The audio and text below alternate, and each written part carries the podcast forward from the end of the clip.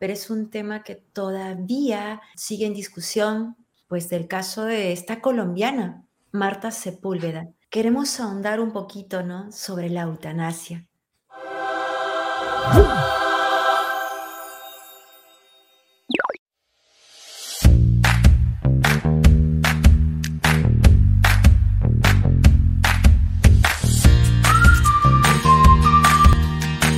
Hola, hola, ¿qué tal? ¿Cómo están? Buenas tardes, buenas noches, buenos días en el horario que lo estés viendo o lo estés escuchando. Te damos nuevamente la bienvenida en otro martes de Explorando el Trending. Y como siempre, por aquí tenemos Alfombra Roja, un súper invitado, un gran amigo, es el padre Ángel Josué Loredo. Bienvenido, querido padre, ¿cómo estás? Muchas gracias por aceptar nuestra invitación. Muchas gracias, hermana. Estoy muy bien, gracias a Dios. Qué gusto estar contigo compartiendo este momento de fe, compartiendo la vida. Eh, muy alegre, ¿verdad? De estar aquí platicando por estos medios. Sí, y ya teniéndote, aunque en las redes, pero ya teniéndote más cerca aquí en México. Gracias a Dios. Un poquito, ¿quién es el padre Ángel Josué? Antes de meternos en el tema que nos compete hoy. Ya. Bueno, pues eh, un servidor, mi nombre es Ángel Josué Loredo García. Eh, desde que estaba en el seminario me decían, me dicen Puma. me robaste la pregunta, ¿y por qué? este, le voy a los Pumas de la UNAM. Este, y así me dicen de ordinario, pues todavía eh, la mayoría de los seminaristas, sacerdotes, obispos. También me dicen así Puma, entonces así me, me, conocen, pero mi nombre es Josué, ¿verdad? Me llaman más Josué. Eh, actualmente, pues, eh, estoy aquí en la parroquia del Refugio, aquí en la colonia Mitras, en Monterrey, y este, soy auxiliar de la pastoral juvenil en la arquidiócesis de Monterrey y coordinador de la Comisión de Vida, que es una comisión relativamente nueva en nuestra iglesia de Monterrey, en México, en todos lados, pero bueno, son un poquito las tareas que, que me toca realizar. Tengo 32 años de edad y tengo cuatro años de sacerdote. Ah, está recién salido del horno casi. Más o menos. de algunas canas, pero aquí andamos. No se notan, no se notan todavía. Cuéntanos, ¿no estuviste hace, bueno, en estos últimos años no has estado aquí en México? ¿Dónde eh, estuviste? Bueno, eh, tuve la, la oportunidad eh, por envío de don Rogelio, nuestro arzobispo, de ir a estudiar a España. Estuve estudiando en la Universidad de Navarra, en la ciudad de Pamplona, España, eh, una licencia, una especialidad. Hice la licenciatura en moral y espiritualidad. Eh, fueron dos añitos de estudio. Yo llevo dos años de sacerdote, los primeros dos estuve en la pastoral vocacional y los otros dos estudiando en España.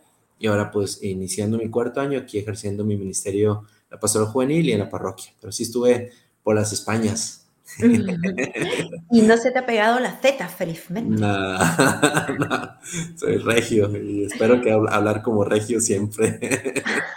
no, pero Muy bien, muchísimas gracias, padre. Y bueno, como siempre, vamos a tocar temas en tendencia y aunque no es de este mes o del mes pasado, pero es un tema que todavía em, sigue en discusión, todavía sigue en respuesta y es el, el, tema de, pues, del caso de esta colombiana, Marta Sepúlveda. Hoy queremos, queremos ahondar un poquito ¿no? sobre la eutanasia, sobre eh, la experiencia, partiendo de la experiencia de esta mujer. Quisiera, antes de hablar así a fondo, quisiera que nos explicaras un poquito, ¿no? ¿Qué es la eutanasia ah, y, y a quiénes se le aplica? Primero, ¿qué es la eutanasia?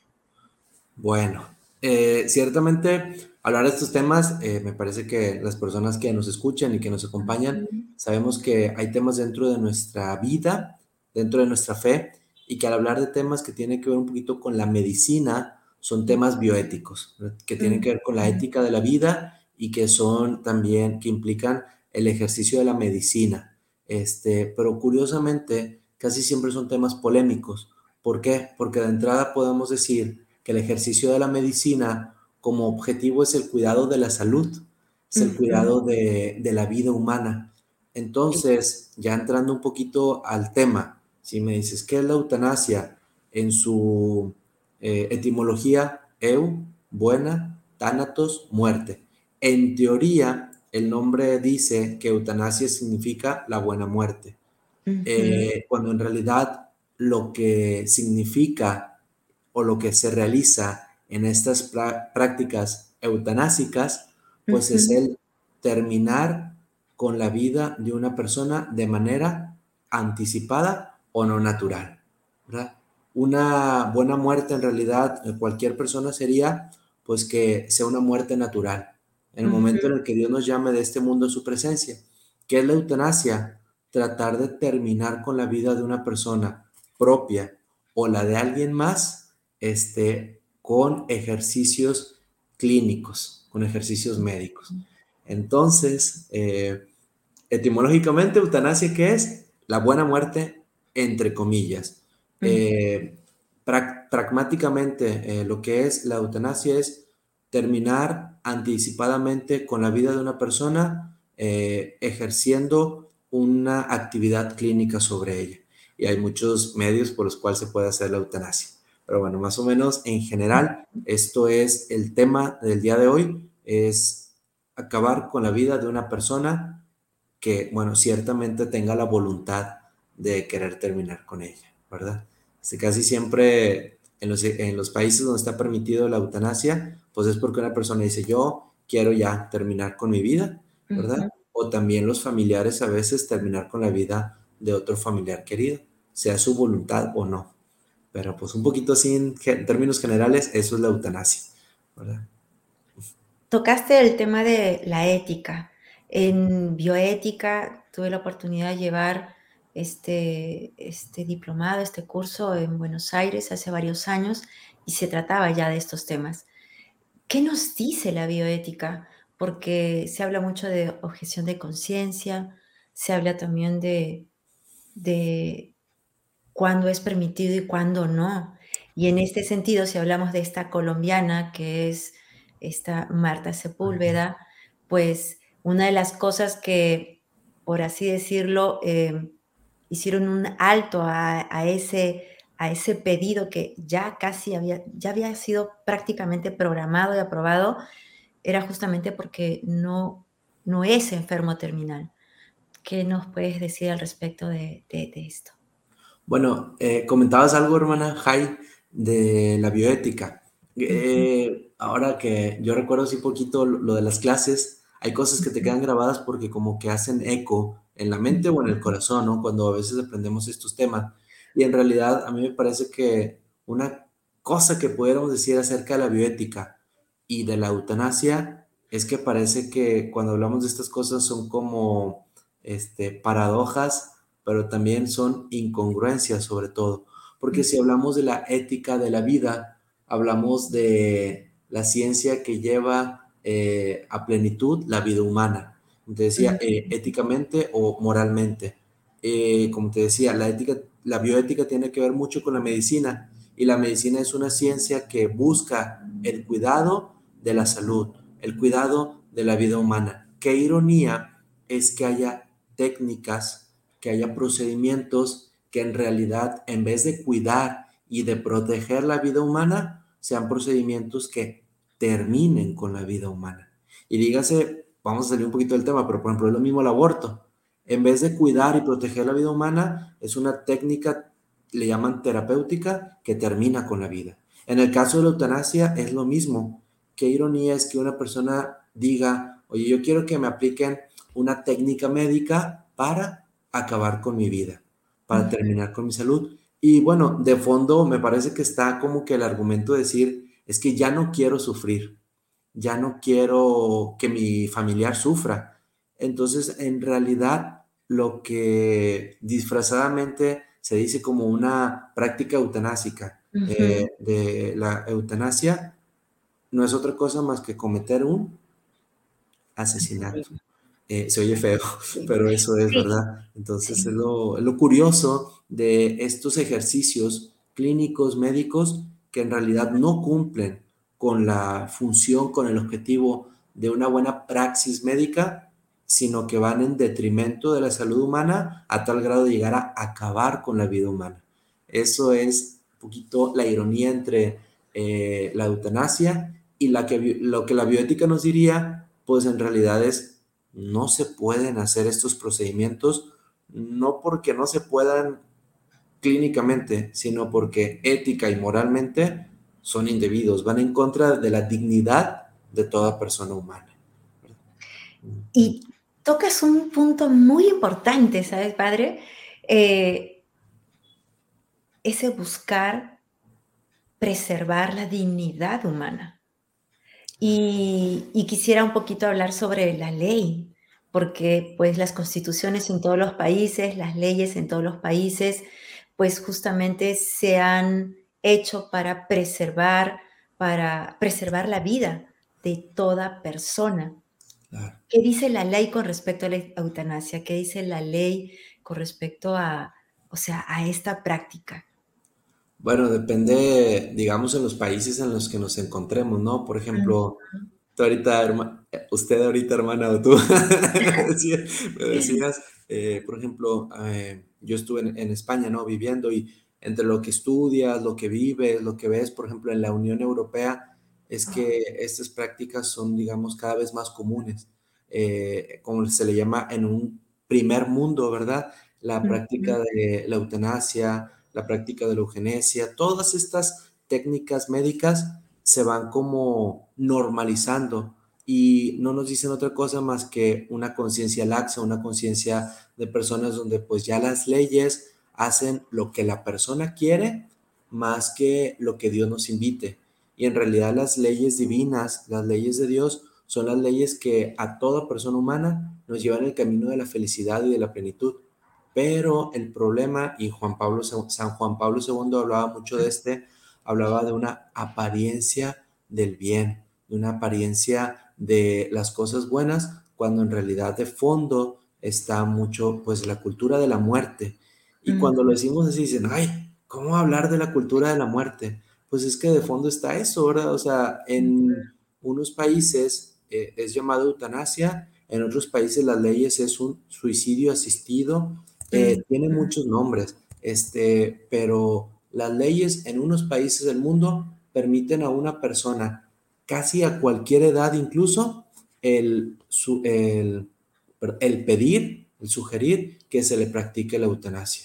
Creo que hay, hay varios casos, sobre todo allá en, en, en, Europa. Recuerdo uno que nos decía el, maestro, este, creo que era en Holanda, que una chica de 16 años eh, tenía depresión, ansiedad, no sé, y ella mejor dijo, yo quiero terminar con mi vida, que me practiquen la eutanasia.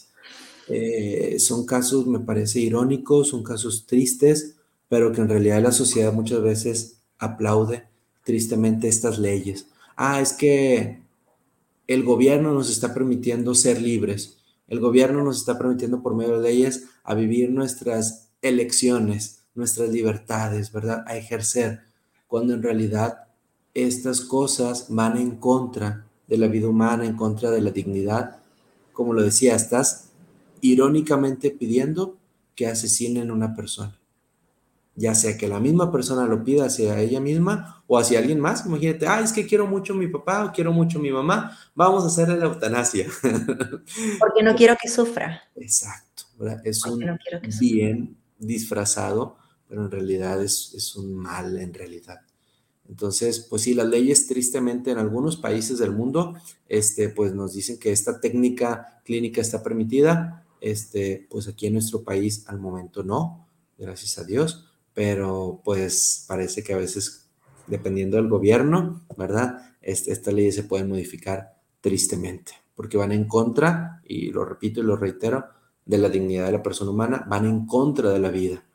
O sea, qué curioso es que las leyes, en vez de salvaguardar la vida humana, muchas veces las leyes van en contra de la misma vida humana. Estas leyes son las que como católicos moralmente no debemos de acatar, pero sobre todo que no debemos de admitir. Y por eso hay que luchar por ello. Sí, muchas gracias. Y acabas de decir como católicos, pero antes de irnos a, la parte religiosa como persona de fe, un sacerdote y una consagrada, si lo vemos desde la moral, desde la ética, eh, pues es esa incongruencia, ¿no? Incoherencia en esa defensa de la vida, permitir el suicidio, permitir el asesinato de, una persona. Y, y, sí, también es, eh, es lamentable este hecho que tú nos dices de esta joven, o también haber escuchado eh, o, leído tantos artículos de esta mujer, de Marta Sepúlveda, de... 51 años. Feliz, siendo una mujer joven.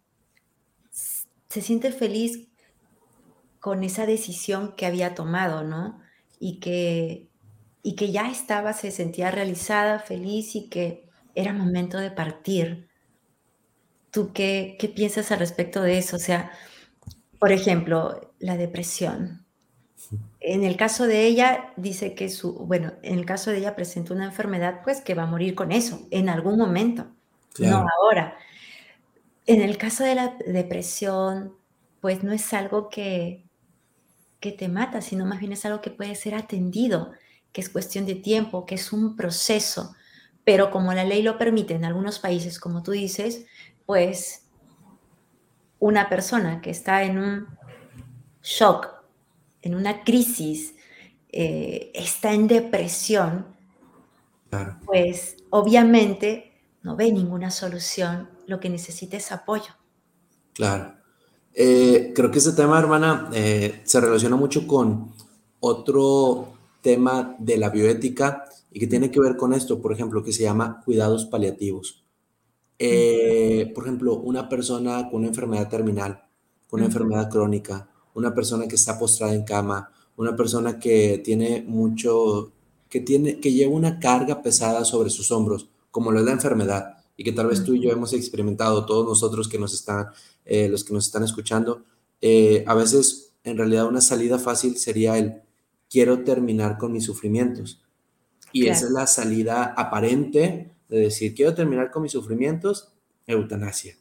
Pues es que en realidad quieres terminar con tu vida, quieres terminar con tus sufrimientos, ¿verdad? Entonces, eh, me parece que la propuesta de los cuidados paliativos, eh, que es de diversas maneras, por ejemplo, una persona que psiquiátricamente está sufriendo, pues una buena eh, opción es el acompañamiento, ¿verdad? Que todas las personas enfermas descubramos y experimentemos que nunca estamos solos, que nunca caminamos solos, porque tristemente la realidad de la enfermedad, de la debilidad, de la fragilidad humana, cuando una persona la vive sola, se vuelve más complicada. Y ahí viene todo este enrollo de decir, oye, es que yo estoy solo, yo sufro mucho, yo experimento mi vida así, entonces mejor ya no tiene sentido vivir. La verdad es que estas son realidades tristes, son realidades que cuestan, son realidades que duelen, pero que nunca podemos dejarnos llevar por la aparente buena salida o la salida fácil. Eh, porque en realidad cuando uno dice, oye, pues es que vamos a, practicar la eutanasia sobre tal persona que está sufriendo mucho, pues es que no solamente eh, harás, um, ¿cómo decirlo? Vas a matar a esa persona, punto, ¿verdad? O sea, e, eso es lo, irónico y lo triste, que la persona que sufre no solamente la hará sufrir más, sino que en realidad la vas a terminar con su vida, la vas a asesinar. ¿Cuál sería la propuesta? Insisto, los cuidados paliativos en el caso de una enfermedad crónica y el buen acompañamiento en el caso de una enfermedad psicológica o psiquiátrica, que aunque sabemos que es difícil, que es complicado, pero siempre habrá esperanza, siempre habrá luz para toda persona humana. Y aquí, si me permites, hermana, entra mucho entonces el sentido del dolor y de la enfermedad, de lo que también eh, nuestra doctrina de la iglesia habla y que no hay otra persona mejor para explicarlo que ver a Jesús en la cruz. como la humanidad perfecta eh, es entendida desde la persona de Jesucristo y una persona que diga, ah, es que yo he sufrido mucho, yo tengo esta enfermedad, es que Jesús nuestro Salvador también sufrió hasta la muerte y sufrió por ti y por mí para salvarnos. Él sabe lo que es eh, el dolor, él sabe lo que es el sufrimiento Entonces, cuando una persona sufre, cuando una persona está en enfermedad, dígase cual sea el tipo de enfermedad, la propuesta de la iglesia es decirle, te asemejas más a Jesús, que es nuestro Salvador. Y ahí también la enfermedad toma sentido, porque la persona se puede santificar en el dolor, en la enfermedad. No sé si me salí del tema, pero no, me parece que va por aquí, ¿verdad? Me soleaste la pregunta, nada más. Perdón, hermano. No, no te apures. La cruz de Jesús. la cruz de San Damián, especialmente. Sí, sí. Es que qué importante es mm, lo que tú dices, Padre, porque hoy en día, y especialmente los jóvenes, ¿no? Le huimos al sufrimiento, al dolor, a la incertidumbre, en vez de afrontarla. No afrontarla a la loca, sino afrontarla, buscar ayuda, buscar apoyo. Qué importante y quisiera que, que quedara grabada eh, eh, en tu cabeza, en tu corazón, tú que nos estás viendo, nos estás escuchando, no estás solo no estás solo. Porque a veces podemos estar, podemos tener, sí, familia, podemos vivir con mucha gente, podemos estar acompañados y nunca estamos solos físicamente. Pero ¿quién nos acompaña en eso que sufrimos, en esa depresión, en esa tristeza? ¿Quién, quién nos pregunta cómo estás realmente? ¿Quién nos pregunta mm, cómo te está yendo? ¿O por qué estás triste? ¿O por qué tus ojos están así?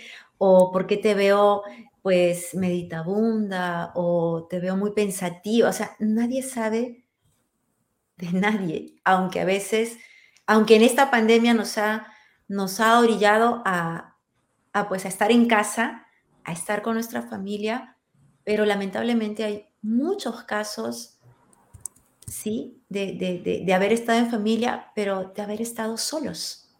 Claro. Entonces, se ha hecho mucho más difícil esto que tú dices. Claro, yo creo que eh, la realidad de la enfermedad, eh, el sufrimiento, la fragilidad, eh, cuando una persona sufre, dígase fisiológicamente o psiquiátricamente, como todos estos casos de enfermedades, a nadie nos gusta, ¿verdad? nadie dice, ah, qué bonito, estoy enfermo, ¿verdad? Este, yo, por ejemplo, hace, ahora que regresé de España, me enfermé de COVID estuve internado casi un mes y todo, pues no es como que, ah, qué padre, ¿verdad? Lo digo de la experiencia propia. Pero, y aquí viene lo interesante, todo momento de enfermedad se puede desde la fe ofrecer, como lo decía hace un momento, como una ofrenda agradable a Dios, porque de alguna manera Dios te regala eh, ese sufrimiento, esa enfermedad, para que tú entiendas el dolor, para que lo sufras con un sentido que es de nuestra redención. Pero luego también es una invitación para todos nosotros, eh, creyentes, incluso no creyentes, para una humanidad verdadera, una humanidad plena, el saber que nosotros nunca caminamos solos, que caminamos eh, como familia, que caminamos como hermanos que somos y que esa es la tarea de muchos de nosotros, que nunca una persona llegue a desear la muerte porque se siente sola. Eso es más triste y eso es más doloroso. Entonces, para nosotros la tarea es, como lo decías, hermana, eh, una, preguntar a una persona, ¿cómo estás? ¿Cómo te sientes? ¿Qué necesitas? Y estar disponibles al encuentro con el otro y en base a eso, pues hacer un verdadero acompañamiento, ¿verdad? A veces se dice también, los expertos dicen, es que la persona enferma, a veces más que un sufrimiento físico, sufre más porque hay, exacto, un sufrimiento espiritual, un sufrimiento de soledad, donde a veces tristemente, por ejemplo, las personas ancianitas, ¿verdad? Están solas. Y qué complicado es eso. Entonces aquí también se vuelve como una invitación para nosotros decir, acompañar en la enfermedad, acompañar en la soledad y que descubramos lo que decías bien, nunca estamos solos. Siempre caminamos juntos, ¿verdad? Y eso nos ayudará a entender el verdadero sentido de la humanidad el verdadero sentido de nuestra vida, que es encontrarle plenitud a nuestra vida, sea lo que sea la circunstancia que podamos vivir, ¿verdad? Así es. Y sobre todo ahora que tú decías eso, es el, si estás enfermo, si estás enferma, o sea, sí, humanamente dices, ¿por qué yo? Comienzan los reclamos, ¿no? Em, la edad que tengas, no importa, pero qué importante es buscar esa ayuda, buscar em, ese apoyo, que de repente en la familia no lo encuentras, pero quiero que sepas que aquí hay, por ejemplo, está el padre, ¿no? Que hay personas donde uno puede acercarse, que a veces uno por la tendencia de, está pasando a veces, lo, está viviendo un problema, ya sea de enfermedad o ya sea laboral o familiar, y pues a veces la tendencia es alejarse de Dios, ¿no? En vez de buscar ayuda en Dios. Y no hay problema que no se pueda solucionar y la enfermedad darle ese sentido, ese sentido que cambia todo, realmente lo cambia, ¿no? Y, ya que pues como católicos, como fe, y aunque no lo creas, se nos, qué bárbaro, se nos va la hora del tiempo. Tú como sacerdote, ¿qué les dirías a los jóvenes que, o a todos los que nos están viendo y nos están escuchando como iglesia, como, como sacerdote, como pastor? Mm, si están viviendo una enfermedad, si están viviendo un tiempo de crisis, de, ansiedad, que, hoy en día, eh, con la realidad que estamos viviendo, es cada dos por tres, ¿no? O sea, quien, el porcentaje de ansiedad y, de depresión ha subido increíblemente. ¿Qué nos puedes compartir ante eso, no? Porque a veces uno lo primero que hace es lo que tú decías, ¿no? O sea, ¿para qué vivir? O sea, así no veo solución acá, no veo apoyo acá, estés casado, estés soltero, o sea, no sumo ni resto, o sea, me voy y mejor para qué, ¿no? Claro. Este, bueno, yo creo que para toda persona que ha experimentado el sufrimiento o lo está experimentando en estos momentos, la certeza de saber que estamos en las manos de Dios. Eso, e, esa realidad a mí me da mucha paz. Eh, la certeza de experimentar que estamos en las manos de nuestro buen pastor. Eh, en mi misa, primer misa como sacerdote, yo tomé la imagen del buen pastor, que de hecho creo que ahí se ve atrásito.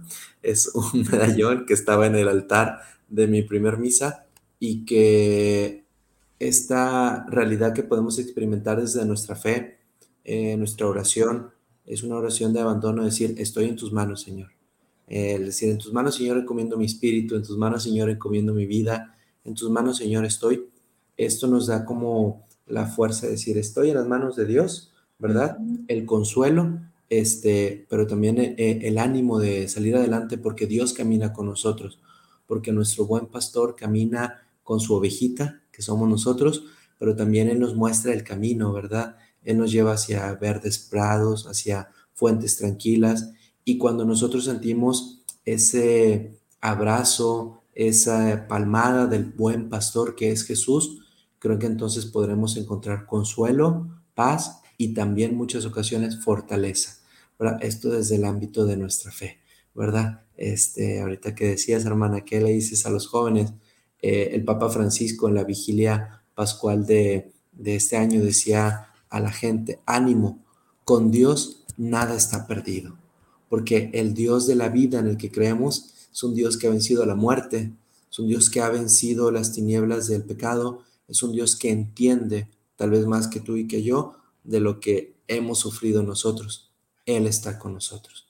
Esa certeza y esa realidad de decir, el Dios en el cual tú y yo creemos, te entiende, camina contigo, te consuela, te anima, te fortalece. Yo creo que eso lleva a encontrar la paz que necesitamos. Paz y fuerza, ¿verdad? Entonces, yo creo que por ahí iría decirle, estamos en las manos de Dios, Él nos conoce, Él nos entiende y Él camina con nosotros eh, en esta vida, ¿verdad? Yo creo que va. Así es. Así es, está. Y quisiera cerrar, ahora se me viene a la mente un pasaje bíblico que está en el Evangelio de Juan, en el capítulo 15, en el verso 9, que dice, permanezcan en mi amor. Claro. Permanezcan en mi amor. Y es eso, eh, sin duda alguna, por experiencia también lo digo ya antes de comenzar, eh, iniciar este camino de vida consagrada sin conocer a Dios, todavía cuando recién estaba dando mis primeros pasos, es realmente experimentar ese amor, te renueva la vida. de experimentar la presencia de Él, de Dios en tu vida, lo cambia todo. Todo sigue igual, ¿ah? Todo sigue igual, el mundo sigue igual en ese sentido. Ah. Pero cuando tú tienes presente a Dios en tu vida, ah. lo ves de diferente forma. Así que es eso. Mil, mil, mil gracias. Mil gracias por haberte dado este tiempo. Gracias por haber aceptado nuestra invitación. Gracias por haber compartido y aclarado muchas dudas para nosotros como católicos, como personas de fe, porque pues no sabemos y lo primero que hacemos, lo que tú decías al, instante, al inicio, ¿no? Pues hay que apoyarlo, qué bueno, qué es. Pero a veces lo hacemos, pero sin conocer lo que está haciendo, lo que significa, ¿no? Y a veces creemos que, pues porque comienzan a hacerlo está bien, ¿no? Porque se da, está bien. No es así, no es así. No hay razón para quitarnos la vida y quitar la vida a los demás. Claro. Y tu vida no es un problema. No, no, no, no. Tu vida es, es una riqueza, es un tesoro para nuestra iglesia, para la gente que te rodea, para, para el mundo. Y eso hay que comprenderlo y hay que creerlo, creerlo, creerlo, creerlo, que somos un tesoro. Para la gente que, que de repente ni te valora, ¿no? Pero para todo el mundo. Así que mil gracias, Padre, mil gracias por, por, por aceptar este, este momento y a todos los que nos están viendo, nos están escuchando. Pues esta es nuestra despedida, es el último podcast de Explorando el Trending del 2021 y muchas gracias por habernos acompañado durante todo este año, cada martes. Así que, pues mil gracias, Dios los bendiga y, y bueno, que, ya, ya en un mes, ya comenzamos los 46 rosarios, estamos, ya, ya hemos, eh, ya hemos entrado también a, eh, ya vamos a entrar al Adviento. Bueno, así que Dios los bendiga. Muchas gracias, Padre. Y síganlo en las redes. ¿En qué redes te podemos ubicar? Madre mía. Pues mi nombre, Ángel Josué Loredo, Facebook, Insta, P. Josué Loredo este, y en la pastoral juvenil del Arquidiócesis de Monterrey, PJ Monterrey, este, a la orden. Aquí estamos. Muchas gracias, hermana, por la invitación y pues a echarle muchas ganas en todos nuestros proyectos, anhelos, deseos y así disfrutando este fin de año que estamos en las manos de Dios, nuestro buen pastor. Amén. Bendiciones. Bye bye. Luego, gracias.